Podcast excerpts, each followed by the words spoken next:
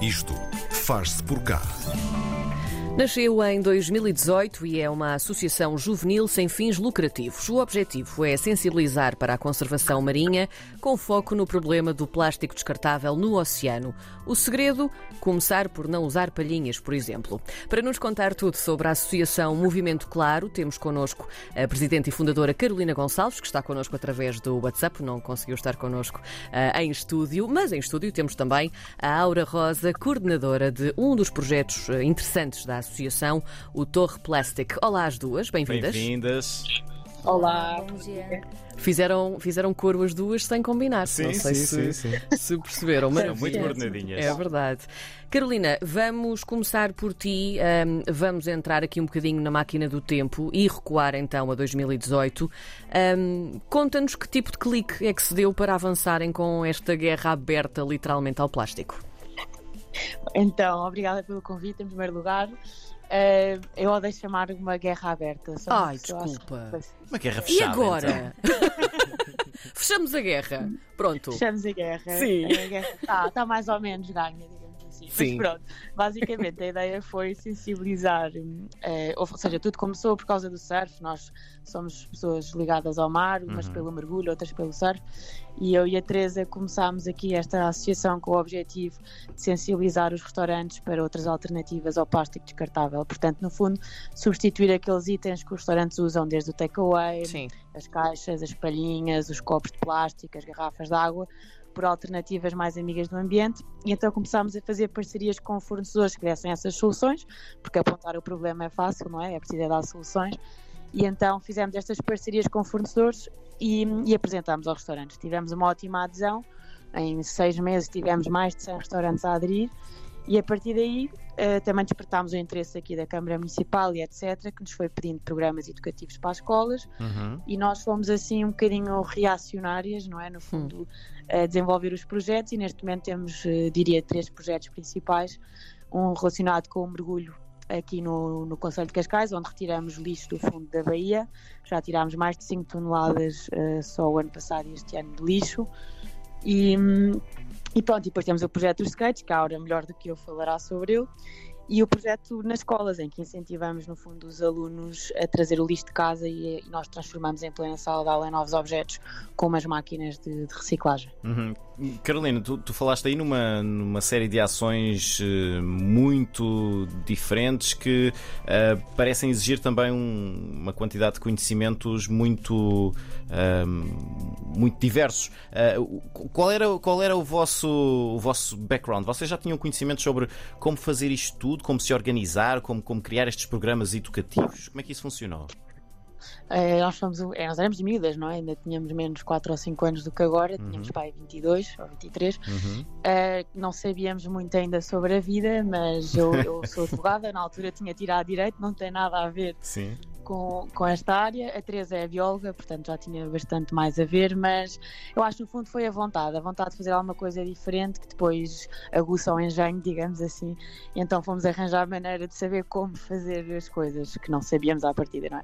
E correu tudo bem, tivemos sorte também de certeza, não é? Normalmente Uhum. o trabalho também vem, vem aliado um bocadinho, um bocadinho de sorte e acho que tudo correu pelo melhor.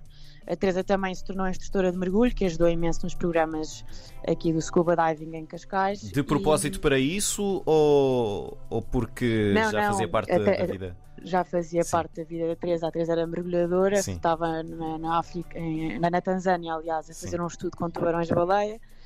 E, e quando voltou aqui para, para Cascais, foi logo fazer o curso de instrutora. E, e então também neste programa da limpeza subaquática nós temos a, a possibilidade também de oferecer cursos de mergulho aos jovens de Cascais que queiram, no fundo, também participar nestas ações. E então a Teresa torna-se essencial eh, para dar esses cursos e também é para concretizar, eh, no fundo, este, este programa. Aura, tu que estás connosco aqui em estúdio, há pouco também já nos contaste que estás em Portugal há cerca de 4 anos, não é?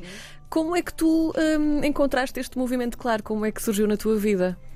Na verdade, eu estava fazendo uma faculdade, estava fazendo mestrado de ecologia humana e eu já tinha um projeto que eu queria trabalhar com plástico e me colocaram em contato com a Carol.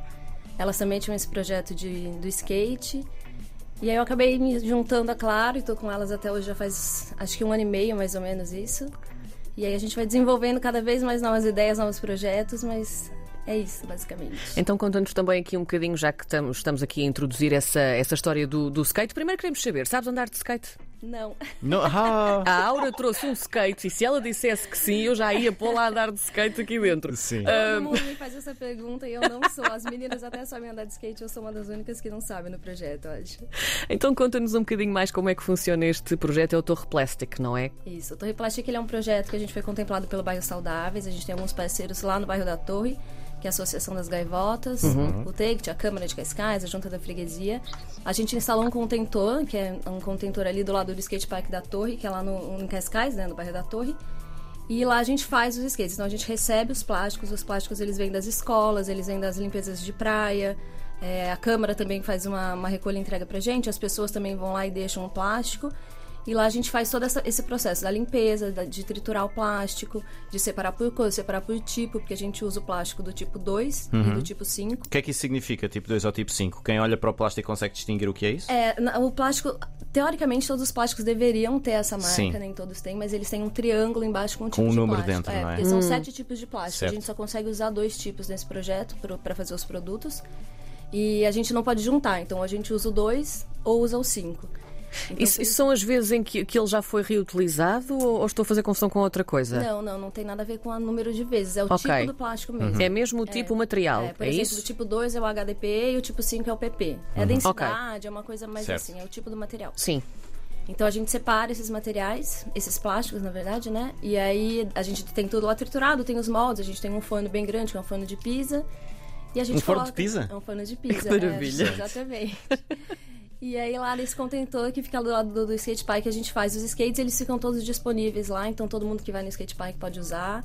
É, as crianças normalmente pegam, ficam uma semana, um mês, devolvem depois. E todo mundo que vai lá também pode entrar, pode ver, pode entender Sim. como que a gente faz o processo todo do skate. E são de uso completamente livre esses skates ou são alugados ou como é que. Não, eles não são alugados, eles Sim. estão lá, qualquer pessoa pode chegar, pode usar, depois devolve, mas Uhum. ficam todos lá para qualquer pessoa. Tu, tu descreveste esse processo como se fosse uma coisa que, bom, tenho plástico em casa e vou fazer isso, mas como é que vocês conseguiram perceber que a partir deste plástico triturado havia um processo que vos permitia construir coisas e como é que arranjaram esse material? Na verdade, já tem várias, várias organizações que trabalham né, com plástico. Uhum. Aqui, aqui na Europa mesmo tem várias. E a gente com- começou comprando as máquinas, que elas já estão disponíveis. Lógico que depois, para fazer o skate, a gente teve que aprimorar algumas coisas. Mudar, por exemplo, o forno, a gente teve que comprar um outro, enfim. Mas eh, isso também foi muito da gente pesquisando e indo atrás e descobrindo algumas coisas muito no teste. Principalmente de tempo, de quantidade, de, enfim, disso, de não poder misturar os plásticos. Isso a gente vai muito testando para ver o que, que dá certo e o que não dá. Mas. Mas é isso. E vocês eh, também conseguem ir de, de skate a, a muitos sítios, inclusive a, a festivais, não é? E no fundo esta pergunta também pode ser ehm, para ti, Aura, e para a Carolina, para nos explicarem também um bocadinho como é que funcionam estes work- workshops que ehm, até estiveram no, no Festival Iminente e, e não só, houve mais?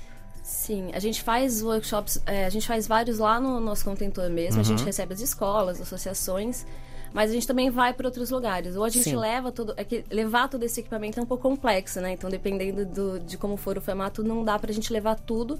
A gente leva algumas peças para as crianças entenderem, perceberem, triturarem o plástico. A gente leva algumas outras máquinas, mas a gente também consegue fazer o workshop em outros lugares. No Iminente a gente fez isso. A gente fez em dois bairros da, de Vale, de- do Vale do Alcântara.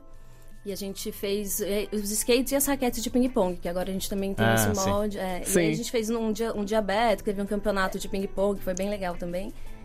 E, mas a gente consegue levar isso para outros lugares, mas e porque essa é a ideia do projeto, né? Que mais pessoas possam conhecer e possam ter acesso a isso, a Uhum. esse processo e a esses produtos, na verdade. Carolina, uma das estratégias da- do, do movimento Claro eh, foi contar com desportistas e não só da, da zona de Cascais para se juntarem à vossa, à vossa, à vossa luta. Ahm, e têm todos uma ligação muito próxima com o mar. Que tipo de funções é que essas pessoas têm dentro da, da associação?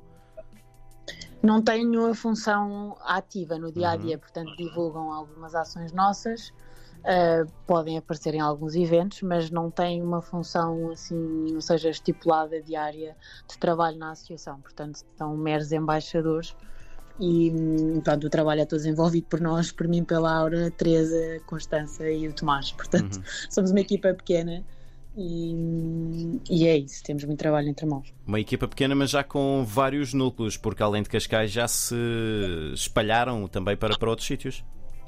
Já temos aqui algumas representações nossas, mas nenhuma delas desenvolve tantos projetos como nós. Portanto, fazem mais limpezas de praia e projetos mais Uhum. pontuais. Uhum. Aqui em Cascais é que nós eh, temos a atividade principal e, e é isto. Portanto, no fundo, nós é que somos aqui o, o maior motor da associação, porque também, ou seja, é preciso contar com apoios eh, institucionais, ou seja, Certo. aqui no nosso caso temos uma boa relação tanto com a Junta de Freguesia Cascais Estoril como com a Câmara Municipal, que são parceiras em muitos dos projetos que nós fazemos e também nos facilitam essa organização. Portanto, acho que é muito importante estabelecer estas relações nos locais de, de atuação e pronto, nós obviamente estamos há mais tempo aqui em Cascais, tivemos mais tempo para, para fazer esse trabalho.